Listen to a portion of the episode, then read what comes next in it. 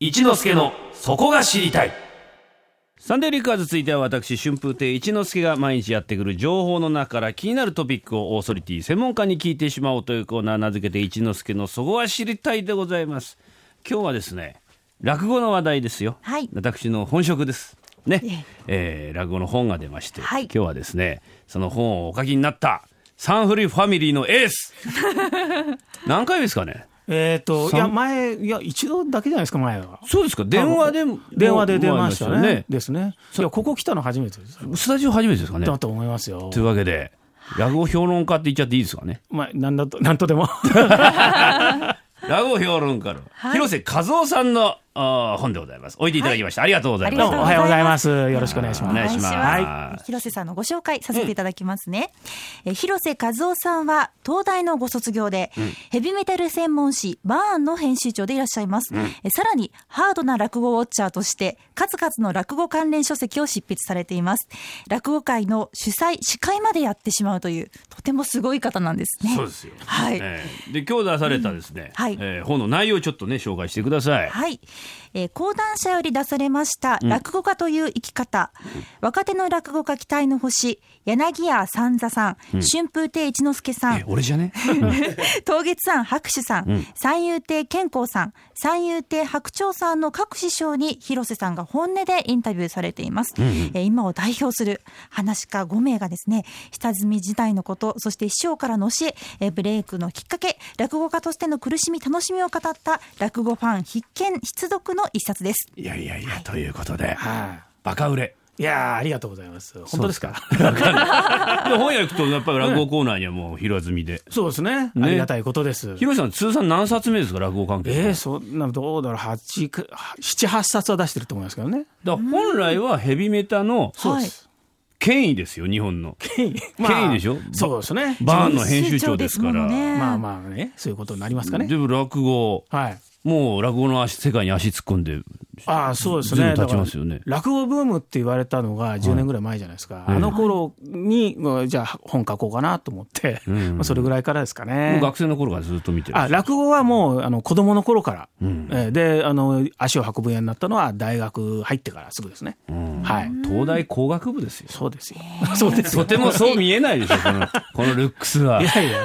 何ですかそれはやそうでしょう、絶対いに。やねえでもえねすごくあの、いなんていうかい印象深いこう長い 長いお髪もやっぱりそのように、ないおかみですよい。や髪な長い長い髪型とかそうもですまあまあすごく、ヘビーねメタル雑誌っていうとねでもそれっぽいでしょ、ええで、この風貌の人が落語界の最前列に座ってるんですよ。大概いるんですよ、大概。そうですねこの人たちが出るような落語界になんとなくいるんですよ。はい、なんとなく目立つんだ、これが。そうですかね。僕目立たないと思ってたんいですや目けど。立つよいやいやいや本当ですか。それはね自分自分を分かってないえですよ。ー、なんかみんな分なんで僕がいるの分かるんだろうとか思ってりますよ。。ああいう広瀬和夫はすぐにいるよまた。すぐ本当ですか。また本書くんだろあいつみたいな後ろからこう指さされて。地味に立つもんやいやつ。地味いやどこが地味目立ってるでしょうねでこのはい今回ね出された本落語家という生き方はいこれインタビュー集ですね。そうですねどういうきっかけでこれをお出しにこなれらあれたの北沢タウンホールっていうあのまあ会館がありましてですえね、えそこであの落語会やってて、そもそもあの、まあ、落語家さんって非常にあのシャイなんで、まあ、立川談志みたいな特別な人を除けば、あんまり自分で芸談とかしないんですよ、ただあの人に聞かれればあの親切なんで答えてくれるんで すねだからあの芸談を語らせようという、まあ、そういう落語会をですね北沢タウンホールで「この落語家を聞け」というタイトルで、まあ、この本このタイトルは僕の最初に書いた本のタイトルから来てるんですけども、そういう独演会をやってそこでインタビューをやって、でそのインタビューはとても面白かったので、これは本にしちゃおうかなというふうな、まあ、そういう考え方ですね。まあはいこの5人をこうメンバー選ぶわけですよはね。い何十人もいたそうですね中ではいどういうこう選択基準。これねあの大体落語ブームって言われ始めたのは2005年ぐらいなんですね。はいで今もう2015年も終わろうとしてるじゃないですか。もう10年だ。そう10年なんですよ。というとねあの落語ブームをあの騒がせたというか盛り上げてくれた、えー落語家さんたちっていうのはいるわけですけども、それは2000年代今2010年代も仲間半ばになってますよね、だからその時代を代表する人をというふうに、えー選んだつもりです。いやーそんなのどうですよご一めん之輔さん俺も俺がいるんだよそうですよそうですよ。代表してますよねえそうですかありがとうございます今をきらめく。きらめてますよきらめもてうますよきらめてるじゃなくて見るからにいいやいやそれはちょっと頭がはげ上がってたじゃないやいですやかキラキラキラキラしてますけど、いやねえーこれ落語家にインタビューねさっき落語家ってシャイって言ったじゃないですか、はいまあ、いろんな人いると思うんですけど、ええ大変だなって思うとこあります話し家にこうものを聞き出す時っていうのはえっと、やっぱり、あの、シャイなとこですよね。あの、ミュージシャンに僕、しょっちゅうインタビューしてるわけですよ。はいで、あの、大物ミュージシャン。で、結局、ただ、えっと、ミュージシャンは自己顕示欲が強い部分があるので、えーどっかかっこよく見せようっていうとか、まあ当然出てくるわけですよね。そういうところが意外に話し家さん少ないので、だから聞き出すためには、ちょっと懐に深く入らなきゃいけないところありますけど、ただでも、あの基本的にはミュージシャンにインタビューするのと一緒ですから、まあ、そういう意味では、あのまあ普段やってる仕事と同じと言えばそうですね。ああまああのしなんていうかねやっぱ昔ながらの修行をするんであー最初にこの自己顕示欲を押さえつけられるじゃないですかあなるほど前座の頃に。はいはいはい。で目立つなとか、えんー突飛なこと言うな言う人も、まあ、男子師匠みたいに言う人もいますけそどうそう、だから立川流以外はね、基本的にシャイというか、もういいですよ、僕は、本当に、そんな偉そうなこと言えませんからっていうスタンスの人は 多いと。そうです、そうです、そうなんですよ。うんええだからそこがね、やっぱりあの最初は難しいかなと思いましたけど、意外にうまくいったんで、よかったなと。ただみんな話し合って自分が一番だと思ってる節ありますからねあーそのなんかくすぐりどころによってボロボロみんな言うと思うんですけど、そこはでもやっぱりミュージシャンと似てるかもしれないです。あはーい、このねメンバーの中で一番最年長が三遊亭白鳥師匠ですね白鳥師匠ですね。ええええ新作落語のそうです鬼人ですね鬼人鬼才あの、奇て烈な新作を、ええ 奇想天外な。まあ、こ僕僕なんか、まあ、この中で、まあ、白鳥師匠なんか、まあ、落語聞いたことないようなはいリスナーさんにね、聞いてもらいたいんですけどもそうですね。ええ白鳥師匠の魅力というか、あの本当にあの、なんて言うんでしょう、あの面白い話を面白く伝えてくれるという、まあ、そこに伝える尽きるかなと思いますね。すべて新作ですよね、そう今週はなんですよ。だからその落語というイメージをあの突き崩すような、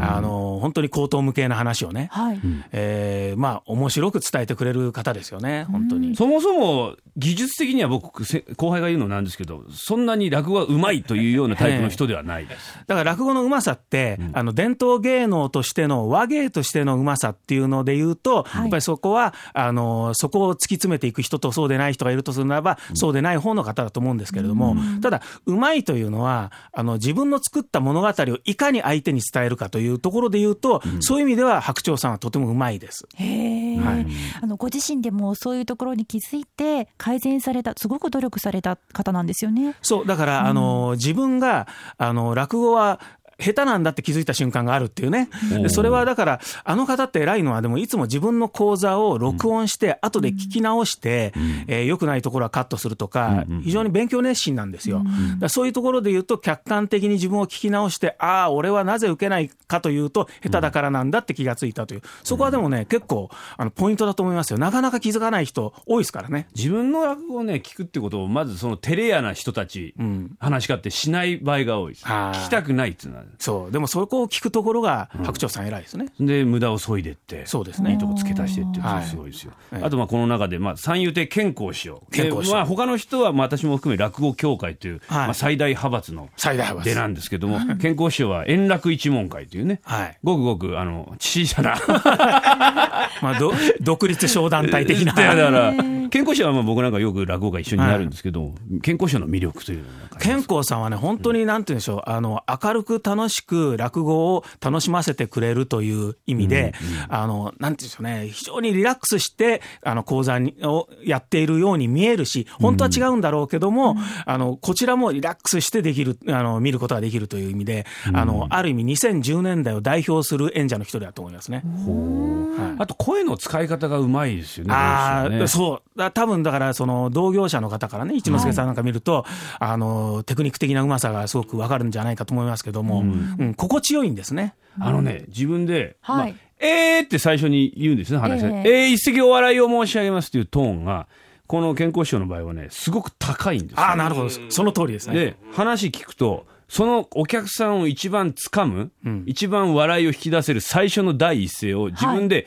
変えてって、このトーンだなって自分で発見したっていう、へえ。うん、あそんなことをねこの人おじさんね考えてるんですよ。意外にいとろんなこと考えてるんですよね。そう、うん落語家って。すごい。あじゃあ私の方からちょっと質問いいですか、はいはうんあの一之輔さんははい他の方と違ってここが一番魅力というおポイントを教えてください。言うね。おいあ聞くね 本当に一之輔さんはね、あのーなんて言うんでしょう非常に奔放な講座スタイル を古典落語の世界にですね持ち込んでで一見あの古い考え方の人からすると邪道なような部分をですねもう正当であるというふうに持ってきてしまったというそのパワーですね。